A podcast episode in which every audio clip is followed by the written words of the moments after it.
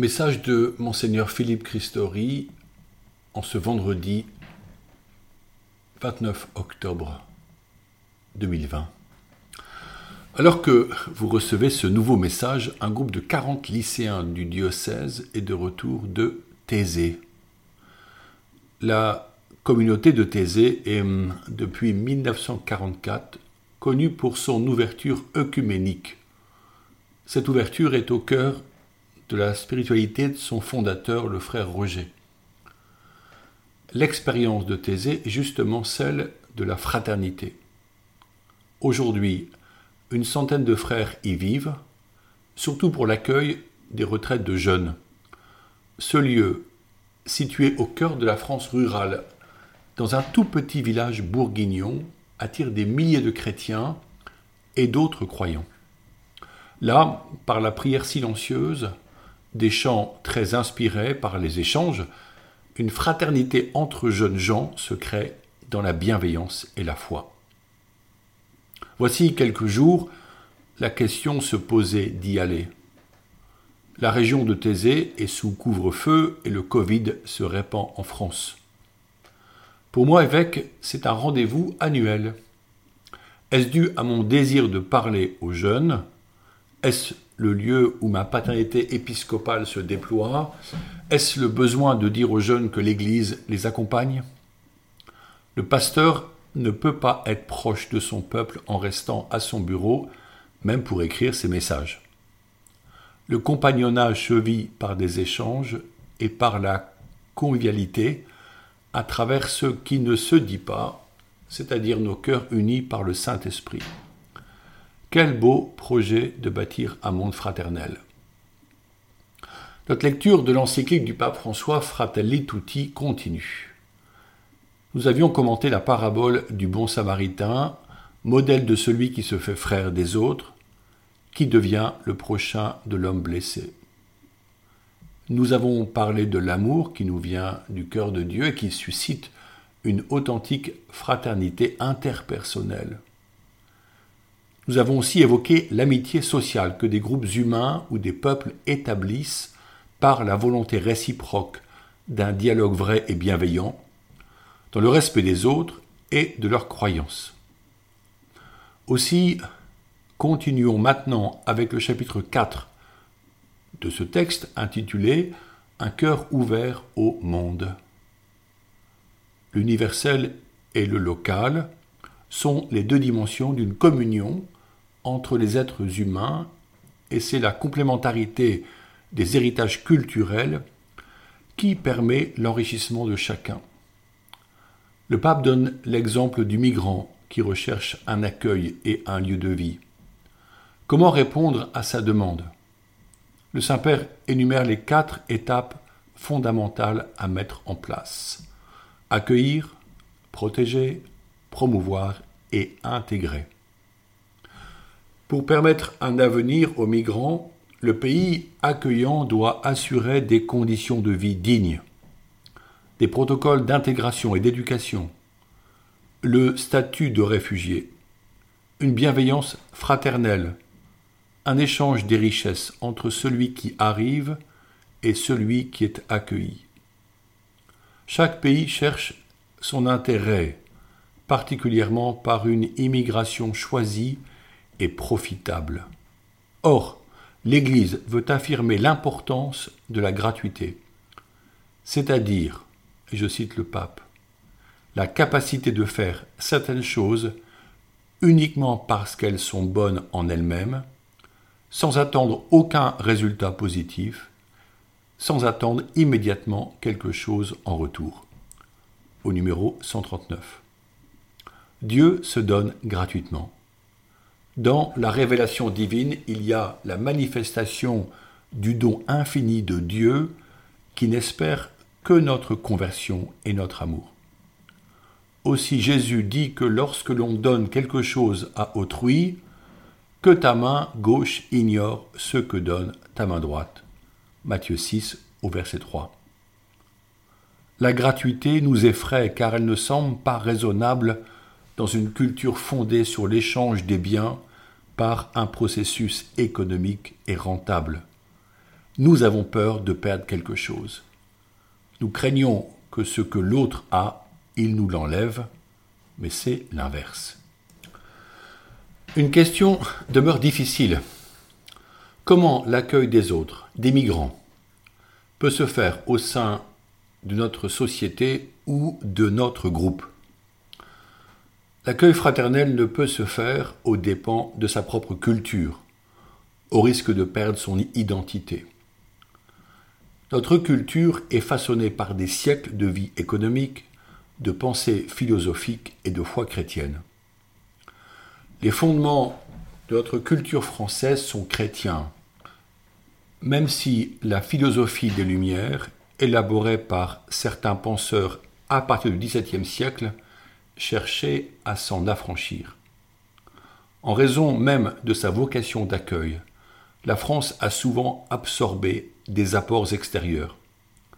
Mais elle ne peut le faire que peu à peu, tout en gardant ses racines. Encore faut-il qu'elle ne les oublie pas. Le pape François exprime clairement cette idée, je le cite. La solution ne réside pas dans une ouverture qui renonce à son trésor propre, tout comme il n'est pas de dialogue avec l'autre sans une identité personnelle, de même il n'y a d'ouverture entre les peuples qu'à partir de l'amour de sa terre, de son peuple, de ses traits culturels. Il parle plusieurs fois d'un substrat original. Voilà pourquoi chacun doit aimer et prendre soin de sa maison. C'est là que sont nos racines. Ainsi nous pouvons rechercher la fraternité par un double mouvement.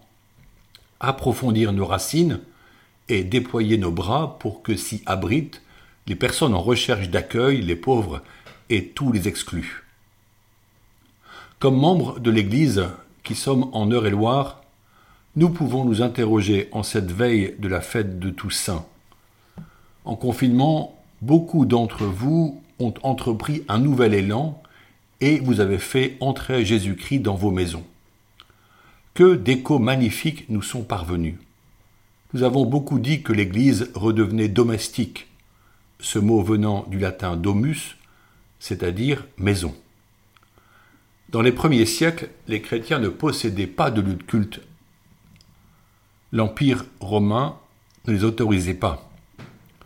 Ce fut donc dans les maisons particulières qu'avaient lieu les rencontres et qu'était célébrée l'Eucharistie que l'on retrouve dans les actes des apôtres sous l'appellation fraction du pain. Acte 2 au verset 42. Où en sommes-nous des fruits de notre vie spirituelle au sein de nos foyers? Comment demeure l'expérience vécue durant le confinement de notre prière personnelle, de la lecture des textes bibliques, notamment ceux de la messe quotidienne, du silence habité à la maison? Comment avons-nous fait évoluer notre relation avec Dieu et comment celle-ci a rayonné entre nous? Comprenons-nous que la fraternité commence avec nos proches avant de s'étendre aux voisins. Il est nécessaire de faire un vrai point sur ce qui est vécu chez les chrétiens. En effet, Jésus est souvent confiné hors de nos maisons et de nos foyers, oublié dans le tabernacle de l'église du village, fermé la plupart du temps. Jésus y est seul et abandonné. Chez beaucoup de personnes, bien souvent, point de prière du foyer, point de lecture personnelle de la parole de Dieu, point de coin prière, point de bénédiction de la table, point de lecture de vide saint ou des textes du magistère de l'Église. Nous pouvons certes nous dire catholiques et près de 60% des Français se déclarent catholiques. C'est merveilleux, mais aussi bien triste. Où sont-ils? Comment vivent-ils leur vie de prière? Force est de constater que bien souvent, cette dernière est réduite ou même inexistante. Nous pouvons être émus de la place de l'islam dans la société française, venue par, par les migrations successives, et de l'ampleur de l'athéisme porté par une laïcité militante que notre société enfante encore. Mais la nature ayant horreur du vide, nous laissons souvent la place, et je cite Saint Paul, à tous les courants d'idées au gré des hommes qui emploient la ruse pour nous entraîner dans l'erreur. Éphésiens 4 au verset 14. Le temps est au réveil, chers amis, à la décision ferme et fidèle. Notre vie chrétienne peut être porteuse de lumière dans la société si nous sommes lumineux par notre attachement au Christ dont nous témoignons en vivant une relation profonde avec lui. Rappelons-nous l'avertissement de Dieu aux chrétiens de la jeune communauté d'Éphèse. Je connais tes actions, ta peine, ta persévérance. Je sais que tu ne peux pas supporter les malfaisants. Tu as mis à l'épreuve ceux qui se disent apôtres et ne le sont pas. Tu as découvert qu'ils étaient menteurs. Tu ne manques pas de persévérance, et tu as supporté tant pour mon nom, sans ménager ta peine. Mais j'ai contre toi que ton premier amour, tu l'as abandonné. Apocalypse 2 au verset 1 à 4. N'avons-nous pas oublié si souvent notre premier amour? On dit qu'une partie des catholiques ne sont pas revenus dans leur paroisse depuis le confinement. Heureusement, en quelques lieux, ça ne se vérifie pas, car certains ont conscience que la foi exige la fidélité. Interrogeons-nous. Et si notre époque était celle de l'héroïcité? Voyez les catéchumènes, les confirmants, les adultes qui viennent vers l'Église pour un baptême ou la confirmation. Sont-ils les seuls à rechercher Dieu? Non, sûrement pas, et d'autres hommes et femmes qui vivent à côté de nous aspirent à cette rencontre mais ne trouvent personne qui aille vers eux pour leur en parler explicitement. Nous allons vivre ce dimanche la belle fête de la Toussaint. Ce sera l'occasion de regarder le ciel dans l'esprit des béatitudes en accueillant la joie promise dès maintenant. Heureux les artisans de paix, car ils seront appelés fils de Dieu. Si nous sommes enracinés dans le Christ, nous verrons sa gloire. Notre fidélité au rendez-vous quotidien et à l'Eucharistie dominicale sera le signe de notre foi pour nos proches. N'ayons pas peur des remarques, mais aimons en vérité. Nous pouvons nous tourner très particulièrement vers la Vierge Marie, qui est appelée Reine du ciel, Mère de tous les saints et saintes. En priant le chapelet, nous nous relions à Jésus par la méditation des mystères de sa vie. Essayez une promenade, le chapelet à la main, pour aérer votre corps et votre cœur, sanctifier votre vie et les lieux que vous parcourez en priant pour vos voisins. Apportez mystérieusement la paix du Christ par votre fidélité. Bonne route. Maintenant je vous bénis au nom du Père et du Fils et du Saint-Esprit. Dorénavant, j'aimerais vous proposer une prière pour les vocations. Prière à Notre-Dame du sacerdoce. Vierge Marie, Mère du Christ prêtre, Mère des prêtres du monde entier, vous aimez tout particulièrement les prêtres, parce qu'ils sont les images vivantes de votre Fils unique.